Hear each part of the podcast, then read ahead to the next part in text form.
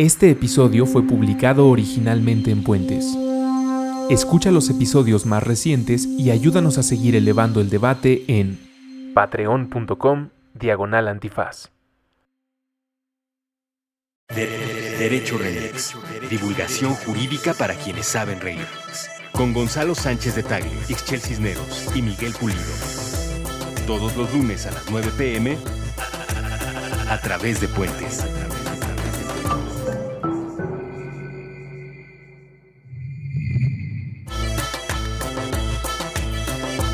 Buenos días, buenas tardes, buenas noches, bonita madrugada o cualquiera que sea el espacio temporal en el que estén escuchando este podcast, cualquiera que sea la circunstancia personal, familiar, económica, social, política. Este- esta entrada ya estuvo mucho más grande. por el drama por el que estoy Sí. atravesando esta el- semana, ¿no? Esperemos que es- eh, disfruten este podcast. Está con nosotros el abogado más laureado de la colonia Condesa. Presente. ¿Cómo estás, Gonzalo? Muy bien, muy bien, muchas Se gracias. te ve contento, radiante. Radiante, sí. Sí, muy bien. efecto. ¿Así te sientes? Me siento radiante. Está también Ixchel Cisneros. ¿Qué hubo, qué tal? ¿Cómo estás, queridísima Ixchel? Bien, bien, muy bien. Tú también te ves radiante. No sé si eres tú la que irradia positivamente Sin en Gonzalo o a la irradia inversa. su positividad, optimismo, alegría y entusiasmo. Eso, está bien prendida. Y hoy nos acompañan dos jóvenes que se han animado a hablar. Tun, tun. Lo que callan los jóvenes en los juzgados y en los ministerios públicos, hasta en el salón de clases de derecho. Hemos preparado un programa para todas y todos ustedes, donde vamos a conversar con un joven al que le diremos Eduardo, porque así se llama, ¿no? y con una jovena que se llama Itzel. ¿Cómo están? Pues bien, aquí felices de, de echar una platicadita. ¿Sí? Itzel, ¿cómo estás? Emocionada, esperando a ver qué sucede con esta charla. Sí. Sí, ¿Qué han, qué ha- qué han oído de Derecho Remix? Sabemos que, que está tremenda el consumo de este podcast. Que somos súper populares. Somos, sí, sí. ¿Pero por qué te ríes si lo somos? Eh, bueno, sí, sí lo somos, pero yo no sé si ellos lo consuman. Bueno, pues aquí. mejor, mejor no les preguntes porque no queremos esa respuesta. Ok. Eh, vamos a empezar por una pregunta muy sencillita. ¿Por qué decidiste estudiar Derecho, Itzel? ¿Qué te movió? híjole, la verdad me lo sigo preguntando, ya, ya ejerciéndolo me lo sigo preguntando, pero creo que parte de esta situación de querer hacer justicia de alguna forma o involucrarte en procesos de justicia, creo que fue principalmente eso, ya después me fui desilusionando poco a poco, pero bueno, seguimos dándole. Pero le sigues dando la batalla. Así es. ¿Tú, Lalo? En realidad, eh, lo mío fue muy fortuito. Estaba entre filosofía y derecho y en mi casa me dijeron, de algo tienes que comer, cabrón. ¿no? Entonces estaba muy, muy este, confundido y eh, yo soy del UNAM, entonces tenía la posibilidad de elegir literal casi cualquier carrera. Eh, y dije, pues voy a echar un volado. ¿De, de abolado? De a volado. Así fue mi selección. Entonces- entre juego de rayuela. El que se- la, la que se acercara más a la raya. No, hice un volado y cayó derecho. Y dije, pues órale. Órale, Mira de lo que se entera Hay que ser uno. congruentes. ¿Y ahora vives tu vocación? Digamos que si lo queremos ver desde el porcentaje, en un 70% sí, y el otro 30% la odio un poquito. Válgame Dios. ¿Y tú por qué estudiaste Derecho? Yo, Miguel Pulido. Tú, Miguel Pulido. Ándele. Mira, yo creo que fue una parte de inducción social y algo que tiene que ver con lo que dicen Itzel y Lalo. O sea, es, un, es una mezcla de tres cosas. Como hablo un chingo, la gente desde niño decía, ese va para abogado. Así. Entonces, pues, Como alego, ya. Exacto. Llega un momento en el que uno pues, se introyecta la idea de que va a ser abogado. Después, yo también tenía una, no filosofía, pero tenía una onda por las letras. Me entró por ahí de los 16, 17 años. Oye, a Gonzalo también. ¿Qué pasa, abogados? Ah, vale. Bueno, eh, eh, muchos de los mejores escritores mexicanos, Octavio Paz, Sergio Pitol, eh, Carlos Fuentes, estudiaron Derecho. Eh, no todos acabaron. Pitol se cambió a, a filosofía y letras, o no acabó, este, y creo que tampoco Fuentes y Octavio Paz. Pero estudiantes de Derecho, esos Fueron tres, esos momento. tres lo fueron. Eh, y después, pues, como que también en conversaciones, principalmente con amigos de mi hermano, más que con mis papás, como que fui entendiendo que, pues, que si quería ser buen escritor, pues bastaba disciplina, no había que estudiar para eso. y pues estudié Derecho y de ahí, pues eso, tengo una vocación por agarrar el pleito ajeno, ¿no? La vocación por los más débiles. Así. Pues muy bien. Y tú, Muchas Gonzalo, gracias. pues ya, ¿no? Yo Ya, estaba, pues, ya estaba medio triste porque nadie me No, no, yo no te quería preguntar. ¿Te gusta Maná? Sacándola, sacando las cosas que no deben de salir. Eh, yo, igualmente una mezcla de, de lo que dicen ustedes. De chiquito no me decían abogado, este va para abogado, decían este va para diputado. Válgame. Órale. Y la familia de mi mamá me dicen directo. el diputado, porque de chiquito en algún momento di un discurso, seguramente a las salinas. ¿eh? Entonces dije, bueno, pues si, si, si, si, si el destino dice que voy a ser diputado, pues seguramente tendré que estudiar leyes y derecho. Luego quise estudiar historia, mi papá me dijo, pues te vas a morir de hambre. Eh, elegí derecho, pero yo creo que en el fondo son de esas carreras que son muy estándar en nuestra sociedad y como que son en el mainstream de lo que debes de hacer, no estudiar derecho o economía o medicina, algo así muy tradicional y estable y probablemente esa fue la razón inconsciente que me llevó a estudiar derecho. ¿Estás contento con tu Me elección? gusta mucho ser abogado, la- el, el ejercicio de la profesión tiene sus altibajos eh, y creo que siempre es buen momento para reinventarse y tratar de hacer la profesión eh, auténtica y al estilo de cada uno. No necesariamente tenemos que seguir los patrones o de despacho o de, ¿no? sino hacerla como a uno le gusta. La, la vives con folclore. Exactamente. Y tu folclore. Mi propio folclore. Muy bien. Pues yo no soy abogada, pero me caen re bien ustedes. Muy bien. es- esa tolerancia que se ejerce aquí, esa inclusión, esa diversidad. Bueno, muchachos, los hemos invitado para que nos conversen. Tenemos una preocupación aquí en Derecho Remix y es eh, cómo viven las juventudes muchos de los temas de los que hablamos y cómo se vive desde la juventud, por ejemplo, el ejercicio de la profesión. Eh, no sé, vam- vamos a hacerles eh, así como una suerte de chismógrafo de... eh, ¿Han recibido maltrato en los tribunales o en su espacio profesional porque los ven muy polluelos, muy polluelas? Sí, y sobre todo si te ven muy polluela, hablando de mujeres específicamente. Es muy complicado porque desde que te ven joven piensan que no sabes, que no puedes hacer las cosas y enseguida te demeritan.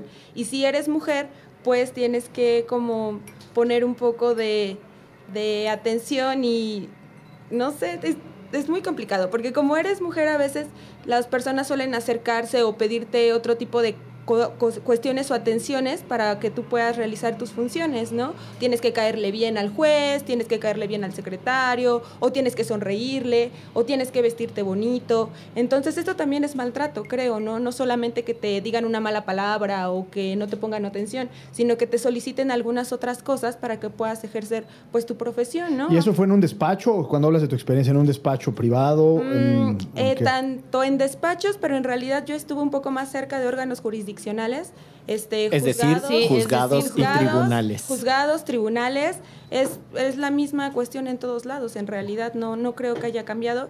Me parece algo pues triste y preocupante porque regularmente hablamos mucho que la perspectiva de género, que los jueces, que los tribunales tienen que tomar en cuenta este tipo de cuestiones y desde el trato en que le dan a las personas que acuden a, a sus instalaciones no hay perspectiva de género. Entonces a veces yo me pregunto cómo pueden emitir alguna resolución o alguna sentencia o, o ver los casos con perspectiva de género si ni siquiera pueden dar un trato en ese sentido a las personas. Hay una cosa muy interesante sobre el machismo judicial, porque en los últimos años ha habido mucha literatura sobre el sentido de las resoluciones.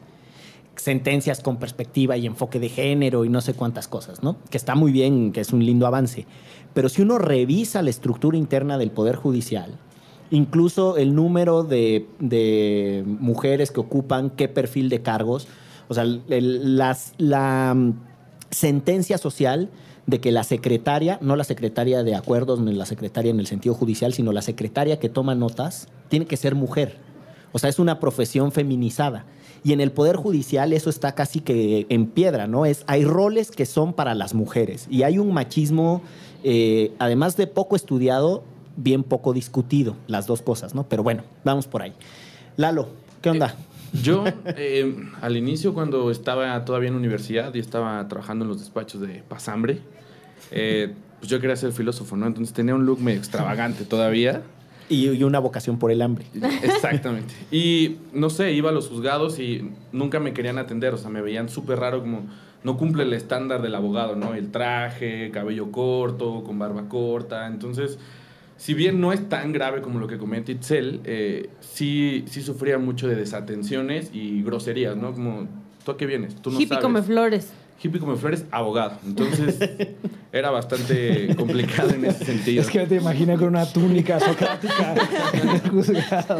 De tuna- iba de túnica naranja a los juzgados. Ah, Como túnica de ese de, de jerga. La sudadera de La jerga. sudadera de jerga a los No, en juzgados. realidad la vestimenta estaba medianamente bien, pero pues el cabello largo como que les parece muy raro, ¿no? Y como dice un poco Itzel, eh, los juzgadores de este país tienen como estructuras sociales muy establecidas y son muy cuadrados, son una línea ahí plana que no quieren ver más allá. Ándele. Así o más directo. Sí, Exacto. sí, sí. Es que sí, así son. Bueno, eh, siguiente pregunta. y es que está buenísimo. Lo, lo imaginé con una túnica. Disculpen ustedes, ahora no puedo dejar de voltear a ver a Lalo y masticarse unas flores, ¿no? unos tulipanes. Em, ¿Qué es la cosa que más les ha causado extrañeza dentro de un juzgado? O sea, si dicen, ¿qué cosa tan más rara vi en un juzgado, en un ministerio público o incluso dentro de un despacho? Gonzalo ya nos contó en un episodio, por ejemplo, que una vez vio que había un Perol. Una taquiza, una taquiza. una taquiza en los En la juzgados. oficina del juez. Pero literal con el perol, haciendo las carnitas allá adentro. No tiene, que- no tiene que ser de ese nivel de extravaganza, pero Porque me lo perdí. Ahora estoy triste. No te invitaron, exacto, a esas carnitas. Estamos aquí tratando de, o sea, no se ve, pero pensando qué historia está más divertida. Híjole, esto es extravagante y feo a la vez. No sé, me tocó ver, casi estoy seguro de que vi al juez teniendo sexo con alguien dentro No, de su. Estoy casi seguro. No voy a decir de dónde, evidentemente. Bueno, y si no era sexo, a lo mejor tercera base. ¿O cuál es el...? Sí, o sea, ¿Por qué la aproximación? considerando ¿qué las condiciones a la hora de salir de la oficina, ¿Qué viste? ¿Qué viste? Cuéntanos. Estaba yo esperando un par de copias certificadas y hay que esperar media hora porque así se les antoja, porque no hay un sistema establecido para esos procesos que a veces son como muy burdos, pero que en realidad quitan mucho tiempo. Y de repente pues, yo estaba al lado del privado, está la ventana con cortinas, está la puerta y veo una mano así. O sea- que pega, ¿no? O sea, la Titanic. De Titanic. A la Titanic, justo. Pero además quiero que, o sea, el privado, así se llama. Es el pri- ya comúnmente decía. se le llama el privado del juez. así, el privado del juez. ok, ok. Y entonces de a Titanic veo la mano pegar así. Evidentemente había una cortina. Dije, "Ah, qué raro, ¿no? Yo me hice, güey. Me volteé, seguí esperando ahí. Y cuando sale, o sea, el juez sale eh, con la corbata toda así ahorchada y la chica bajándose la falda, sudados. Wow. Entonces intuía que, ¿no? Los elementos y las condiciones determinaban que, que algo La pasó ahí. concatenación de los hechos. Circunstancias de modo, tiempo y forma indicaban Sí. que, Valga. Eso fue lo más extraño. Digo, no lo puedo asegurar, pero casi. Que ¿no? la cópula se había consumado, ¿no?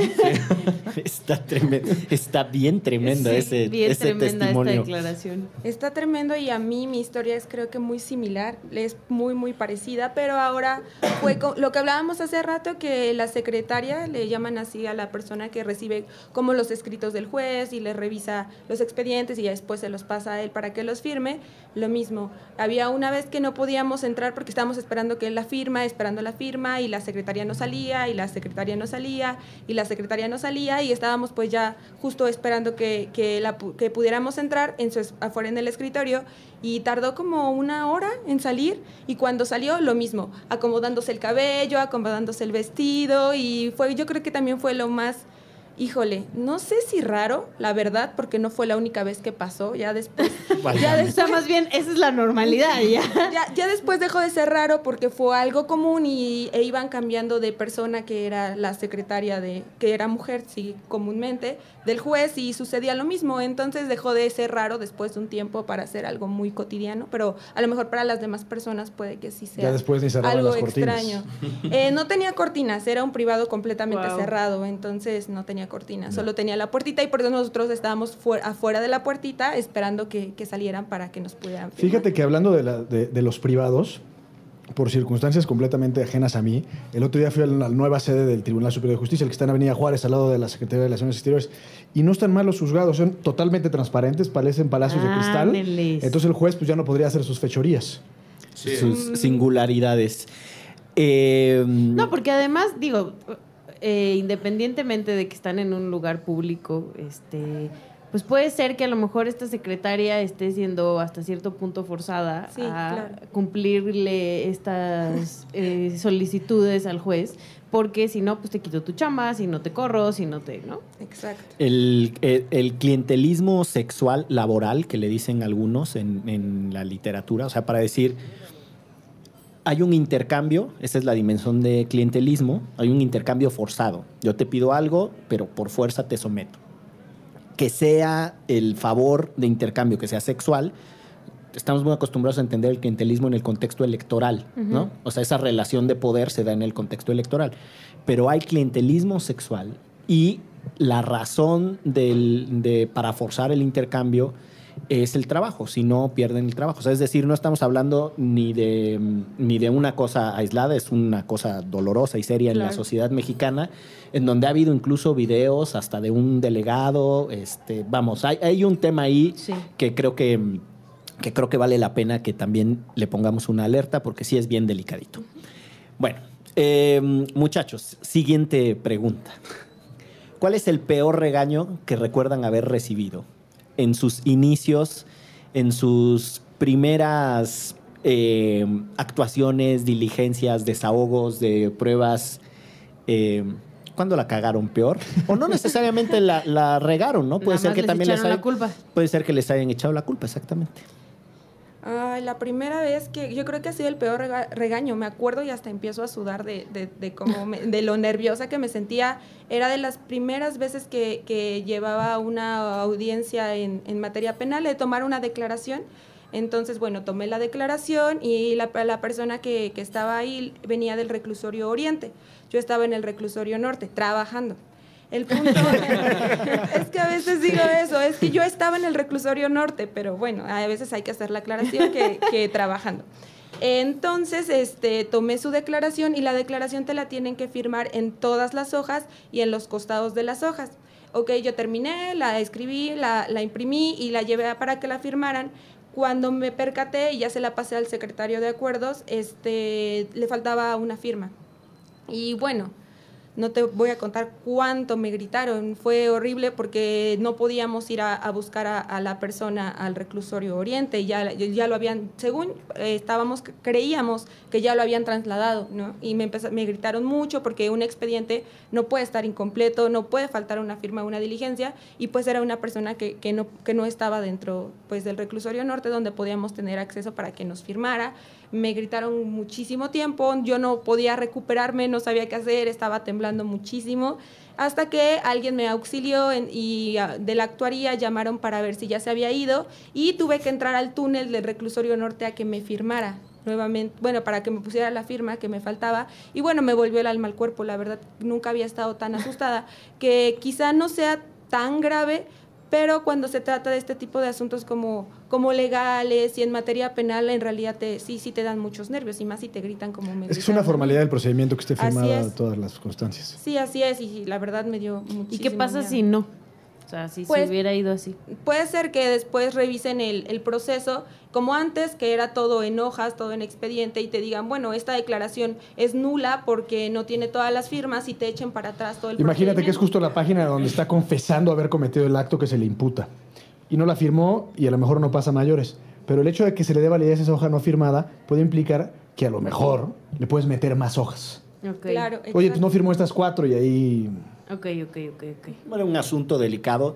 La duda que me queda es si esos errores que uno comete de juventud eh, también son atribuibles a alguien que normalmente tiene las responsabilidades y que es medio blandengue y te, ¿no? te las pasa a ti. Y cuando tú la riegas, entonces te ponen como lazo de cochino, pero en realidad es una responsabilidad compartida. Sí, claro, porque en realidad yo estaba haciendo, si no mal recuerdo, prácticas profesionales y yo pues no tenía ninguna pues facultad de tomar una declaración en realidad a Por veces ejemplo.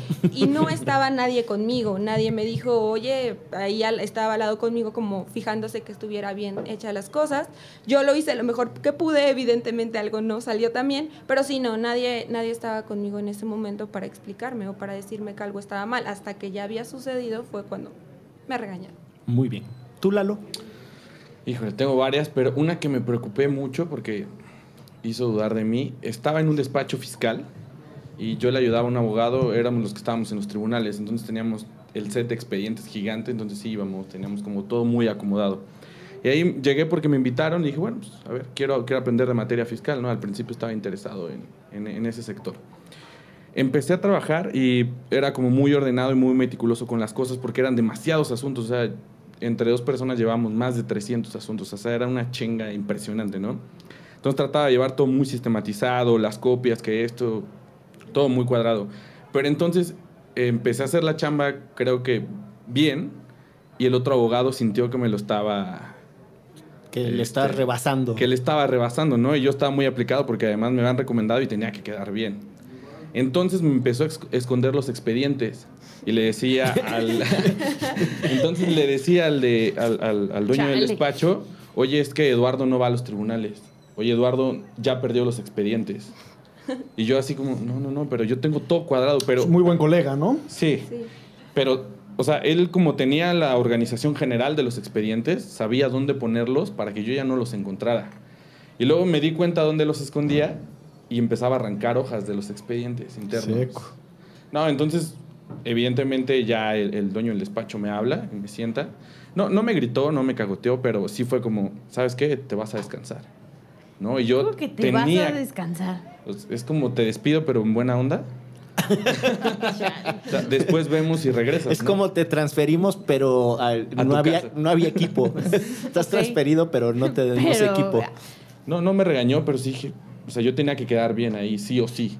¿no? Entonces se sentí un pinche frío que me corrió.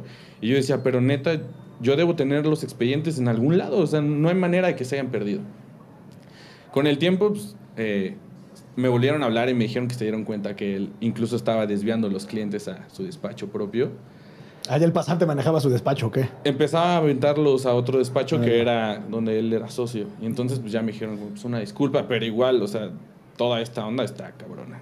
Hay una parte del pasanteo que es sumamente esquizofrénica, que es lo que se llama y conoce como términos. ¿Ok? Y, eso término es, decir? pues tú demandas a alguien y al momento en el que recibes esa demanda, la parte demandada tiene un, eh, un plazo para dar contestación. Usualmente el abogado elabora la contestación eh, o el ofrecimiento de pruebas o lo que sea. Y todos los juicios tienen términos. Entonces, en, en Niños Héroes, en materia local, eh, los tribunales cierran a las 9 de la noche. Entonces, tú tienes hasta las 9 de la noche para presentar en un lugar que se llama Oficialidad de Partes en la promoción. Es a las Eh, 12, ¿no? Eh, según yo, en- bueno, no, no sé, en mi tiempo. En federales sé que si era a las 12. No los vayamos a espantar ahora. No que- los vayamos a espantar. Y pues a veces te tocaba que estabas en la manifestación o en el tráfico o en el camión a las 8.55 de la noche. Decir, vamos a perder el juicio porque se me hizo tarde, porque no llegué. Entonces sí, era una- un, un momento de altísima angustia. Y quiero contar una historia, muy Por brevemente.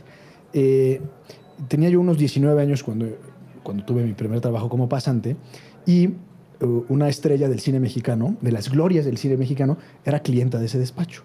Y resulta ser que una persona denuncia a esa gloria del cine mexicano, Sasha Montenegro. ¡Tun, Wow. tun, ti! Y entonces me dice, eh, mi entonces jefe me dice, oye, por favor ve, es un procedimiento extremadamente básico y elemental. Tiene que, tienes que llevar a Sasha Montenegro a firmar a la agencia del Ministerio Público que está en, eh, por la Bondojo. Entonces me bajo del, de- del coche, paso por ella, yo muy galante y demás. este, eh, bajo- No con túnica ni con No, no, no. sudadera de jerga. no, no, no, no, creo que me puse mi traje de gala de la prepa o alguna cosa así. Y pues pasando un- una gran plaza que hay afuera de la, de la agencia del Ministerio Público, la rechifla, entonces yo me puse como en actitud de protector y demás. Y resulta ser que cuando llegamos con el Ministerio Público, el Ministerio Público se da cuenta de la persona con quien está y en vez de atenderla con mucho profesionalismo, aplica un poco como el ¿qué hay? Así como para, para romancearla. Y el chiste es que terminó en sesión fotográfica la comparecencia de Sasha Montenegro con el Ministerio Público, los oficiales y demás. Ese es el caso eh, de la demanda por lo de encueratriz. Fíjate que no Contra acuerdo. Isabel era, Arvide. Era Isabel Arvide, pero no era la de encueratriz, porque la de encueratriz fue este, de daño moral. De daño. Esto llegó, por alguna razón que no recuerdo, eh, a un tema de denuncia penal. Bueno, disculpen Sí, eh, el paréntesis del- el pequeño paréntesis. el No, es que exacto, no, bueno, solo para poner en contexto, es una demanda muy famosa eh, por daño moral, uno de los primeros juicios que, que se discuten, los límites a la libertad de expresión, si una persona pública puede sí o no ser cuestionada, etcétera. Y es, bueno, solo por eso el, el tema ahí del. Pero tú del cuéntanos desvío. cuándo te regañaron por No, no, no, estamos dándole oportunidad a los, Ándale, estamos dándole oportunidad ándale. a los ¿Alguna jóvenes. vez alguien regañó a Miguel Pulido? Eh, sí, en un, o sea, muchísimos. Yo trabajaba en un despacho en la ciudad eh, de Mon- en la ciudad y puerto de Monterrey y ¿por qué te me quedas viendo así? No, obvio no es puerto. No, porque, porque estaba dudando si era costera o no. No, así más bien porque no entendí su chiste, pero... Eh, Chiste de, ño- chiste de ñoño. Tiene acceso a la presa de la boca. Ok. Y eh, bueno, me, trabajé en ese despacho y me regañaron mucho. Pero una muy sencillita, que, que fue muy básica, es, estábamos llevando para un amigo del, del socio con el que yo trabajaba un intestado, que es un juicio en realidad muy sencillito que normalmente los hacen las propias notarías, de manera indebida, pero los hacen las propias notarías. Las notarías no tendrían que litigar, etcétera. Pero te lo hacen ahí de balona. Este, como era un amigo del, del socio del, del despacho, pues yo iba a hacer las veces de la chichincle de la notaría junto con una persona de la notaría que no era abogado. O sea, otro chichincle. otro achichincle. Entonces éramos dos achichincles ahí llevando el caso. Y entonces una vez me pidieron eh, mordida y fue un día en el que yo había amanecido, es, pero exageradamente recto. Y digo exageradamente recto con un poco de provocación, porque es- digo, a esa edad, con, con otro contexto, yo oyendo que pues había que aceitar la máquina y que poner el dinero y cómo entregabas el billete y tal. Eh, pues la verdad es que dije, no, si no me dan las copias, pues que no me den las copias, ¿no? Yo no le voy a dar dinero a este chato, porque además te mandan al que le llaman el meritorio. ¿Qué es eso? Ahí todos se ríen menos alguien, yo. alguien que, tra- alguien que todos trabaja... se ríen menos yo y los que que- están escuchando, fíjense. Bueno, que no pues, son este, abogados. bueno, hasta los ministros de la corte fueron en algún momento meritorios. Pues una persona que está todavía estudiando y va ahí, bueno, una suerte de pasante. Entonces, como que se enojó el meritorio de que no le quise dar lana y me empezó a hacer perdedizo el justo, ¿no? El expediente. No, que no lo encuentro y que no te puedo dar las copias y que no sé cuál. Y el achichincle de la notaría fue de chismoso que no nos daban las copias porque yo no le había dado dinero a este chato. Por y- decente. Exacto. Y eh, no quiero quemar a nadie, pero eh, Daniel Elizondo, que era, que era mi jefe en el despacho, me sienta y me dice, ¿pero qué tú tienes la cabeza llena de caca o qué? o sea, era bien fresa además, ¿no? y entonces ya, ¿pero por qué? ¿Qué te cuesta darle 20 pesos? ¿Qué te cuesta darle 20 pesos? Y como que repitió como cinco veces, ¿qué te cuesta? Y yo me decía, bueno, no, pues nada, De- ve- Para empezar, de 20 pesos. inicio, Espérate, 20 pesos, exacto, sí. exacto. Y entonces en un momento de nervio le digo, pues los 20 pesos, ¿no? Pero bueno, esa es una de, de muchos regaños que tuve. Muchachos, pregunta. ¿Cómo consigue un joven abogado trabajo en este país? Esforzándote mucho. Así tan Sí, largo es, es, para es conseguir. parte de, de la respuesta el suspiro. Puede ser que esforzándote mucho o puede ser que conociendo a las personas adecuadas y yo creo que es una mezcla de las dos. Hay personas que consiguen trabajo porque conocen a alguien o porque su tío es abogado y tiene un despacho o su padrino es notario o no sé, pueden ingresar hasta un tribunal si tienen algún amigo o algún conocido. Los demás, los mortales como nosotros, pues tenemos que empezar justo de pasantes o de meritorios o de meritorios. separado, separado. o bueno, como quieran tomarlo. Pero sí, en realidad tienes que empezar pues de pasante en algún lugar donde tú quisieras perfilarte para comenzar ahí. Yo creo que sería, es lo ¿Y ideal. te parece que es difícil eh, eh, tener trabajo como pasante? Sí es difícil porque, por ejemplo, puede ser que tú estés de que haya dos meritorios y que la persona que está contigo sí es, su so- sí es sobrino del juez. ¿no? Entonces siempre hay como una preferencia por esta cuestión de tener relaciones e- y personas que conozcas que puedan conseguir. No, te lo preguntaba por lo que decía Lalo, porque es el pasambres. O sea, a un pasante, a- a- si le pagan, le va bien. Entonces, en realidad es casi casi que trabajo gratuito. Por eso yo creo que como pasante es relativamente fácil, cuando menos, aproximarte a la, a la, a la oficina. No lo sé. Eh, por eso lo pregunto. Sí, justo eh, esa era como tener una diferencia con, con lo que comentaba Itzel. Creo que no es tan difícil estar de pasa- eh, eh, entrar de pasante, pero sí estar de pasante, dice, porque es una chinga, de verdad. Eh, yo no he sufrido mucho, debo decirlo, porque un, un primo es abogado y él fue como mi gurú al principio y sí me pagaba, o sea, no bien, pero lo suficiente para estar cómodo. Pero de verdad, o sea, caminas tanto que los zapatos se quiebran de las suelas. O sea, estás en la calle, tienes que comer, los pasajes. Muchas veces, y generalmente, al menos en experiencias del UNAM, los, los abogados que dan clases ahí, que se llevan a los alumnos, solo les dan el pasaje. O sea, lo demás es la clásica de te voy a pagar con conocimiento. Esa es la Órale. clásica. Sí, es clásica. eso y sí con eso come uno. Es clásica. Retribución es el aprendizaje. Sí, ¿no? Y también uno come ideas. Sí. Al parecer. y es un, es un problema bastante eh, fuerte y creo que incluso en las pasantías internacionales se tocan esos temas, ¿no? Que nunca hay una retribución, tú tienes que ponerle para estar ahí, para todo, ¿no? Y mientras tanto ellos se vanaglorean diciendo como, no, tenemos pasantes, somos incluyentes, pero no es cierto, o sea, tú le tienes que entrar con tu lana para aprender. Te Tienes que romper el cochinito para irte a la Comisión Interamericana de Derechos Humanos, por decir algo. Por decir algo. Vamos a hacer una pequeña pausa en este Derecho Remix. ¿Cómo se vive la práctica jurídica de los jóvenes y jóvenes? Madame Malé. Conversaciones de diseño con Ana Elena Malé. Con Ana Elena Malé. Nuevo episodio todos los jueves a las 10 a.m. Puentes.m.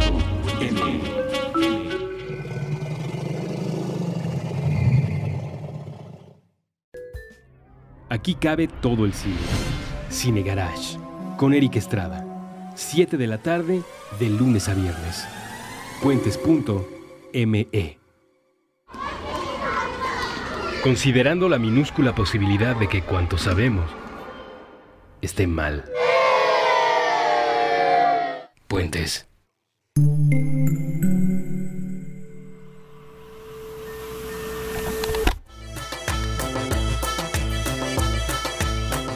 Eh, estamos en Derecho Remix, eh, estamos escuchando las historias de lo que viven los jóvenes al empezar las carreras profesionales de jurisconsultos. Por cierto, y queremos aprovechar esta ocasión para mandarle un saludo a todas y todos los estudiantes de Derecho.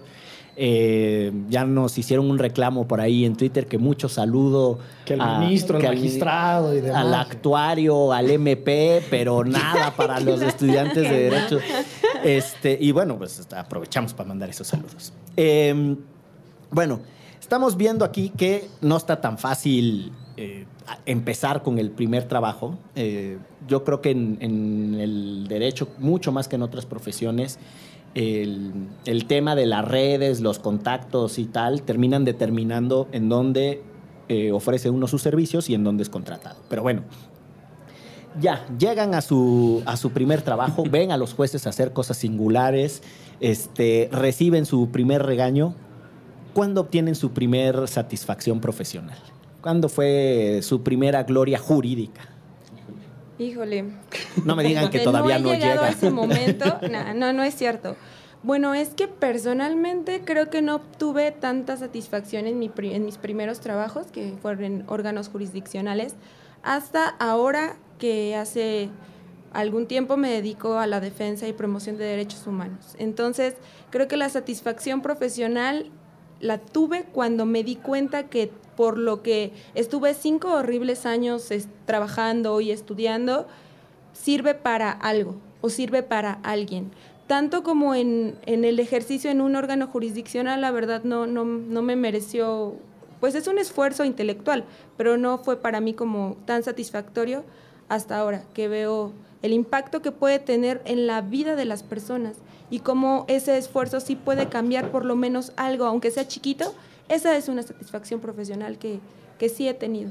Muy bien. Lalo. Yo eh, creo que los puedo dividir en dos, ¿no? En, en la primera parte, cuando empecé a ejercer el derecho, eh, la verdad es que yo me sentía, o sea, mis victorias eran muy pequeñas, ¿no? Que una redacción de, de algún escrito saliera bien en el acuerdo a mí me hacía sentir que pues, por ahí iba, ¿no? Que estaba trabajando para, para, para formarme, pero ya más personal y sentir de verdad como más en el corazón, por así decirlo, estas victorias han sido igual trabajando ya en derechos humanos y, y, no son cuestiones específicas, ni estructurales, ni macro, ni micro. O sea, son cosas que, que te vas dando cuenta que le puedes cambiar a, a, una persona su situación, por muy pequeña que sea o por muy grave que sea en algún sentido. Esa parte es la que yo me llevo, ¿no? Que es, es una cuestión genérica, no en cuestiones específicas. Algún día a lo mejor tendré una gloria y con esa la, la, la, andaré restregando en todos lados, pero por ahora me llevo esas pequeñas este, luchas personales. La, cuando tengamos la doctrina Lalo. Exacto.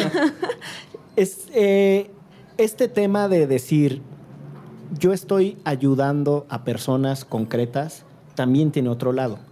Yo traigo una responsabilidad en la vida, libertad, patrimonio de alguien.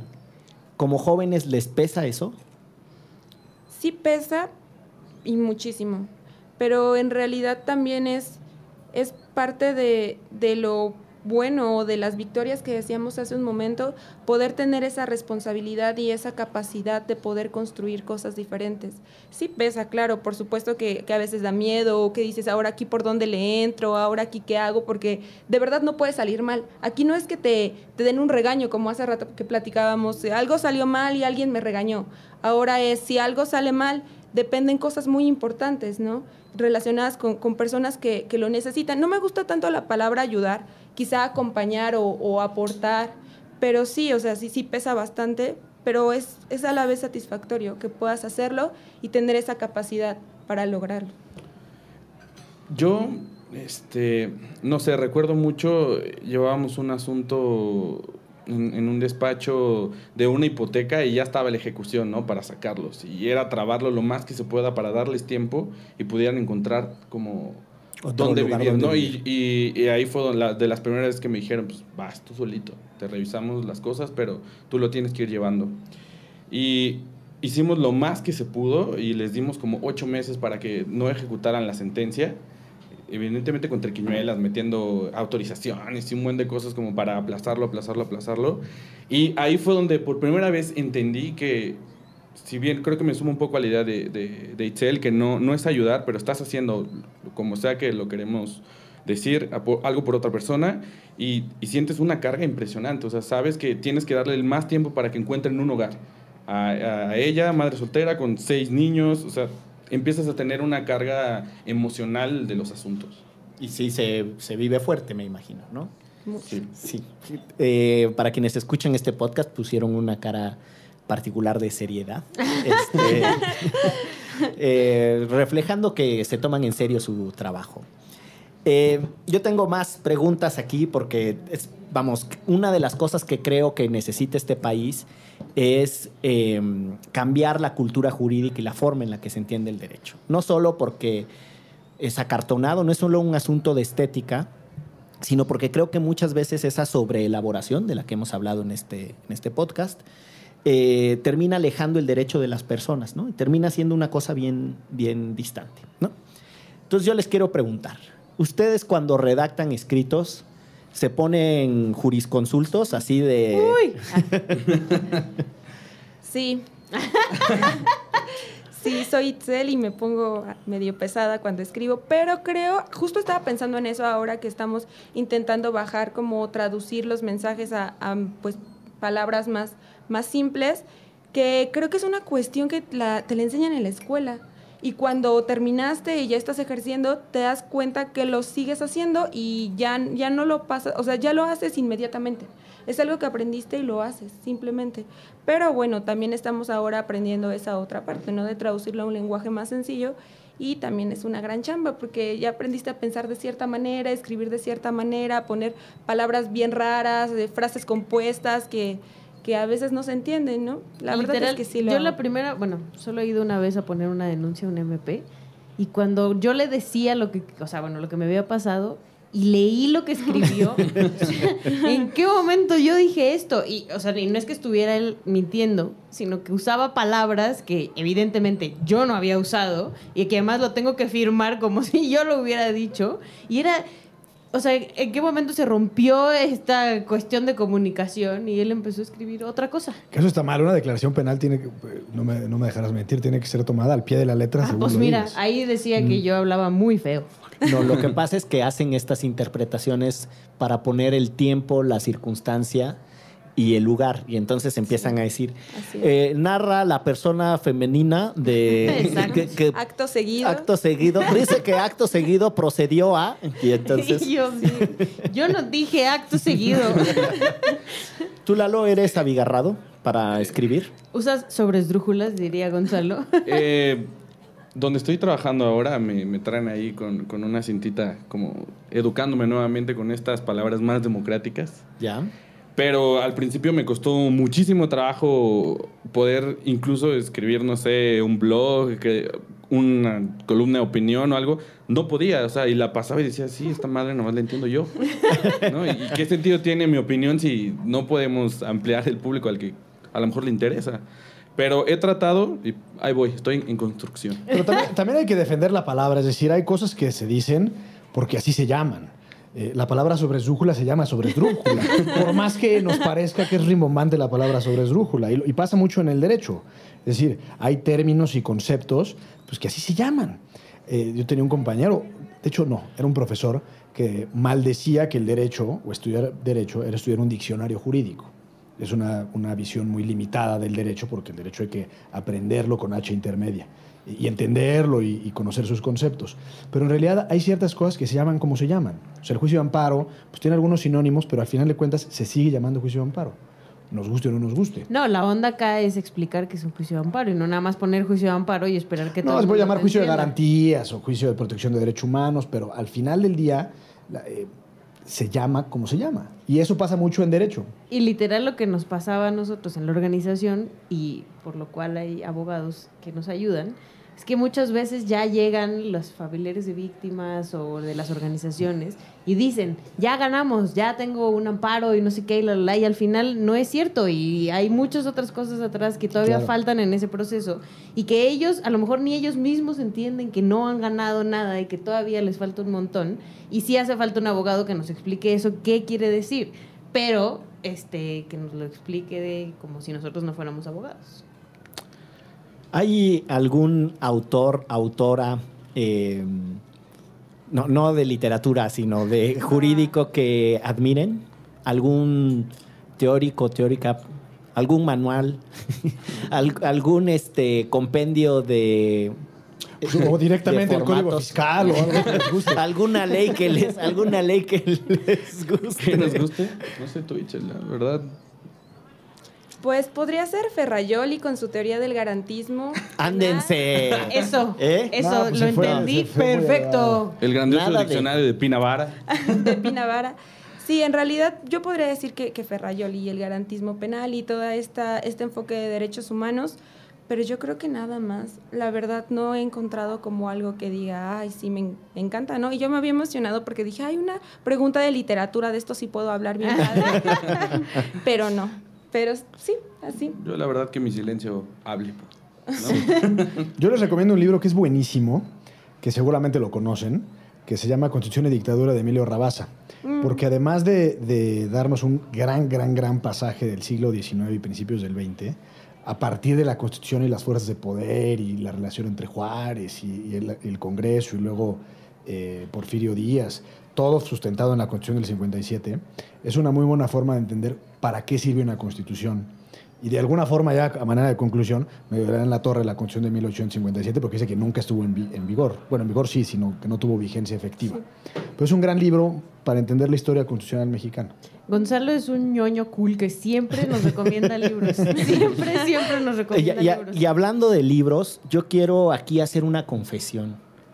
Porque en un episodio de Derecho Remix en el que Gonzalo habló de Justice Cascade, yo Oye. dije que a mí me había recordado un libro que se llamaba Trial to Radical Evil. Y eso ni siquiera está bien dicho en inglés porque es una traducción literal del juicio al mal radical. Y el libro se llama Radical Evil on Trial. Esa es, Ok. esa es la primera. Quiero pedirle disculpas al, A quien al fino corriendo a su auditorio. biblioteca, a su librería. Ahí está, ahí está la errata. Ahí está la errata. Y también en otro episodio, pero ese sí lo reconocí ahí mismo, eh, maté a Cass Sostein, que Sí. es ese. Pero ahí mismo dije, no, ese no está muerto. Pero no sé por qué. Como que me sonó a nombre de que ese ya había pelado gallo, ¿no? Entonces, lo que voy a hacer es a la persona que ponga en la página de, de Puentes, de Derecho Remix, los dos episodios que estoy citando, cuando maté a Cass Sustain y cuando dije mal el nombre del libro de Carlos libro Santiago. Nino, Ah. les voy a enviar el libro de El costo de los derechos, que es un libro muy bonito de Stephen Holmes y Cass Sustain. O si alguien lo pone en Twitter, cualquiera de los dos. Tienen que poner hashtag derecho remix, episodio número tal y episodio número tal. Los dos episodios en donde cometí ese error. Bueno, pregunta, eh, bueno, es que ya les iba a preguntar que si tenían alguna referencia para los profesores de la UNAM, pero este, pues, con su silencio y ya no hubo manera de- de desarrollar ese argumento. Em, ¿cómo, ¿Cómo se vive el derecho en un país como México? Que tiene una crisis de legalidad. O sea, cuando uno, uno empieza a practicar y de repente dice, chale, el Ministerio Público me pide dinero, o el actuario, o el que va a desahogar la diligencia, qué sé yo. Este, los juicios mercantiles, que se supone que son los más prontos y expeditos de toda la justicia mexicana, se toman tres años, ¿no? Muy por encima del promedio, bla, bla, bla, bla, bla. ¿Qué sienten? O en como- derechos humanos. o en derechos humanos, que hay una... que está dura la cosa, ¿no? La- los desafíos y las fallas. Yo, yo percibo que hay eh, como dos ligas, ¿no? La de primera y la de segunda. En la de segunda, el derecho y la estructura del derecho mexicano es una broma. De verdad, a mí me tocó ver cómo llegábamos media hora antes de la audiencia, esperar a que, a que te llamaran para, para entrar, y de repente se salía la secretaria de acuerdos con la contraparte, regresaban media hora después de la hora fijada para la audiencia y decir, ¿ya pasó? ¿Los llamamos? ¿No estaban aquí? ¿Cómo? No, pues ya nosotros ya, ya estaba a salir el acuerdo. O sea, de verdad, así. Cosas que O sea, tú estabas en el lugar. esperando a que nos llamen, ellos salieron, se arreglaron, platicaron, entraron y, y, o sea, media hora después de la hora señalada para la audiencia y dijeron como, ah, caray, ¿por qué? Pues no vinieron, ya llevamos la audiencia. O sea, nosotros estando ahí, o sea, no había manera. Cínicos. Sí. no, y cínicos, justo eso, y, y dije como, ¿qué, qué onda? No, esta es una burla, pero de verdad, una burla. Y la otra percepción que tengo, que son como la primera liga en, en los federales, creo que sí la dinámica es distinta, ¿no? Igual hay marrullerías ahí extrañas, pero sí hay un, un folclore distinto, dirán ustedes. O sea, hay, hay chicaneo, pero entre litigantes. Tú dirías que la institucionalidad judicial en los federales funciona más. Respetable. Es más respetable. Ok. Itzel. Podría ser que es más ágil quizá en los federales, pero no estoy segura que más respetable. es más ágil, quizá es un poquito más rápido, quizá son un poco más responsables, pero ¿cómo se vive el derecho en México? La verdad es súper complicado. Yo creo que nadie tiene ya confianza en la institución del derecho, ¿no? Y es obvio, tienen, tenemos todas las razones para, para no creerlo. Es muy complicado porque es un entramado súper estructurado que no está funcionando y que aparte tenemos que aprenderlo cinco años en la escuela y que a las personas que, que como platicamos también, entramos con esta idea de, de de crear justicia, de entrarle como a estos procesos y cuando llegas y te encuentras como con lo que de verdad es el sistema, aunque en la escuela te lo van te lo van como platicando, ¿no? Ya sales con una idea, pero ya cuando te enfrentas realmente a lo que a cómo funciona el derecho en México, pues es, es sumamente triste, ya hasta llega un momento en que te llega a deprimir y dices, yo ya no quiero hacer esto. ¿Por dónde le entro, no? A, a donde voltees, de verdad tienes que decir, ¿qué hago? ¿Cómo, ¿Cómo le puedo hacer para que- echar a andar esto y que de verdad funcione, para lo que es su fin? En realidad siento que, que cómo se vive el derecho, pues con incredulidad, con mucha, y que hay muchísima chamba por hacer si es que queremos que funcione de alguna manera, si no, pues ya lo desaparecemos. y ya. No, no, No, pero no es cierto, no es cierto. sí. Permíteme. Porque si no, ¿cómo grabamos este podcast? No, ¿Bajo, qué, es bajo qué broma. argumento? Es broma. eso. Es que hay, hay una, hay una, coincido contigo, Itzel. Yo creo que el derecho en México o el Estado de Derecho pasa por una crisis, lo sabemos y lo hemos platicado aquí en numerosas ocasiones, pero lo que, para lo que el derecho debería de funcionar es para, bueno, el Estado en primer lugar es para darnos seguridad y justicia. Eh, y en tanto que el derecho no funciona para lo que debe de funcionar, es decir, se quiebra siempre por lo más delgado y resulta ser que esa riata, que sería el derecho mexicano, tiene muchas partes delgadas, entonces permanentemente se está quebrando. Y eso hace que nosotros como ciudadanos, objetos o sujetos de la norma, no tengamos la capacidad de predicción. Y en esa ausencia de capacidad de predicción, no tenemos la posibilidad de vislumbrar futuros de ningún tipo. Entonces, si no puedes predecir tu futuro, lo que vives es una incertidumbre y en una inseguridad constante. Y eso creo que es el problema de, de, de nuestro Estado de Derecho. Y creo que nacen con conclusiones como que el derecho no, no está íntimamente relacionado con la justicia. ¿no? Creo, y creo que eso se hace desde, desde la creación de las mismas leyes. El derecho no es justo.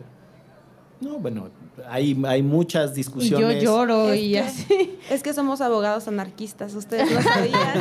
es por eso que, Venimos con esta que, nueva teoría. que hacemos estos comentarios. Dogma. Está muy bien.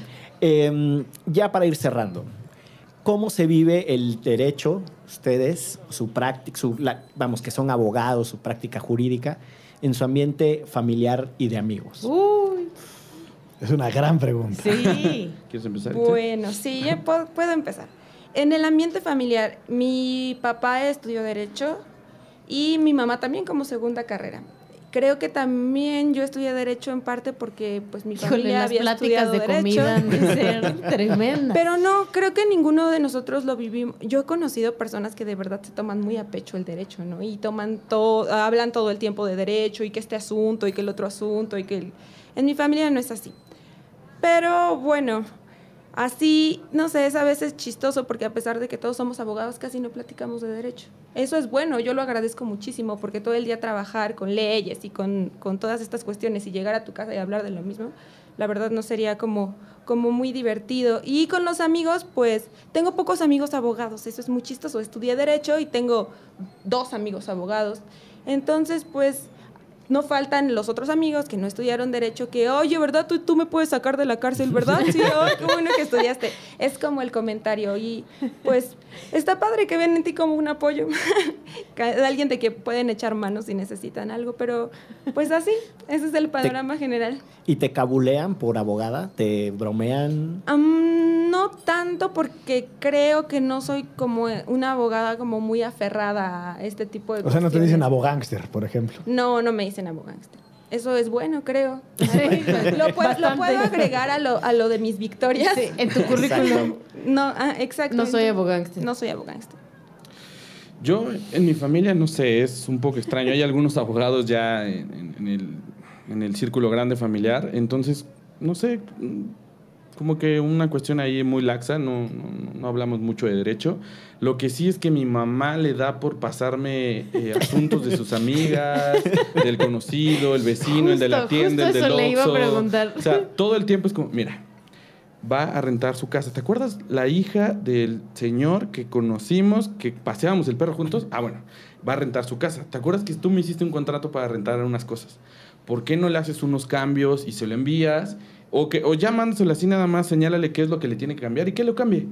Y yo así como, no, mamá, o sea, es que eso no está muy sano, ¿verdad? Tenemos que, que verlo y además es, es mi chama. Yo te le dije, pues eres mamá, está bien, órale. Y me dice, no, pásaselo, pues si ya lo tienes ahí. No, y luego son unos asuntos complicadísimos, ¿no? O, o el clásico de, te echo una llamadita, te cuento y me dices cómo ves. ¿No? Y tú le dices, o sea, una cosa que al menos yo tengo muy claro, o sea, hasta no ver los documentos no te voy a decir nada. ¿No? Así, de lo que tú me cuentas, de tu percepción de la realidad, del derecho como lo estás viviendo, o sea, puede ser una aberración. Y llamadas de media hora escuchando, sí, no, y entonces le pegó y le dijo, pero entonces, mira, no está tan mal, pero sí nos gustaría una denuncia, pero es que entonces, un entramado así que uno se vuelve después psicólogo y otras Sí. cosas Especialidad en psicología. en psicología. Pero bueno, así más o menos lo vivo. Y además chamba gratis, ¿no? Porque no creo que todos los amigos de tu mamá te paguen. por- No, pues de hecho ninguno Nadie me ha pagado. Acá asesorías a las 7 de la mañana como para que me dé tiempo después de ir a trabajar y... No, pues este... No, no le cobres, es nuestro amigo. Ah, pues está bien. Bueno, pues para ir cerrando, mi queridísimo Gonzalo, ¿cómo ves el, el folclore juvenil de estos abogados? Pues muy bien, muy bien, los felicito. Nos felicito a todos a este programa por habernos invitado. Creo que es muy importante tener esa percepción.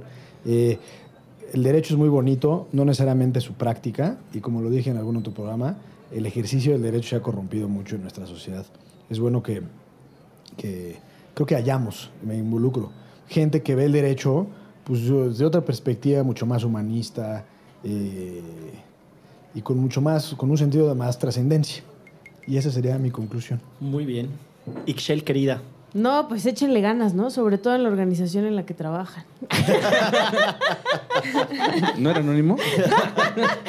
Un. Es- Su participación en Derecho Remix es anónima y confidencial.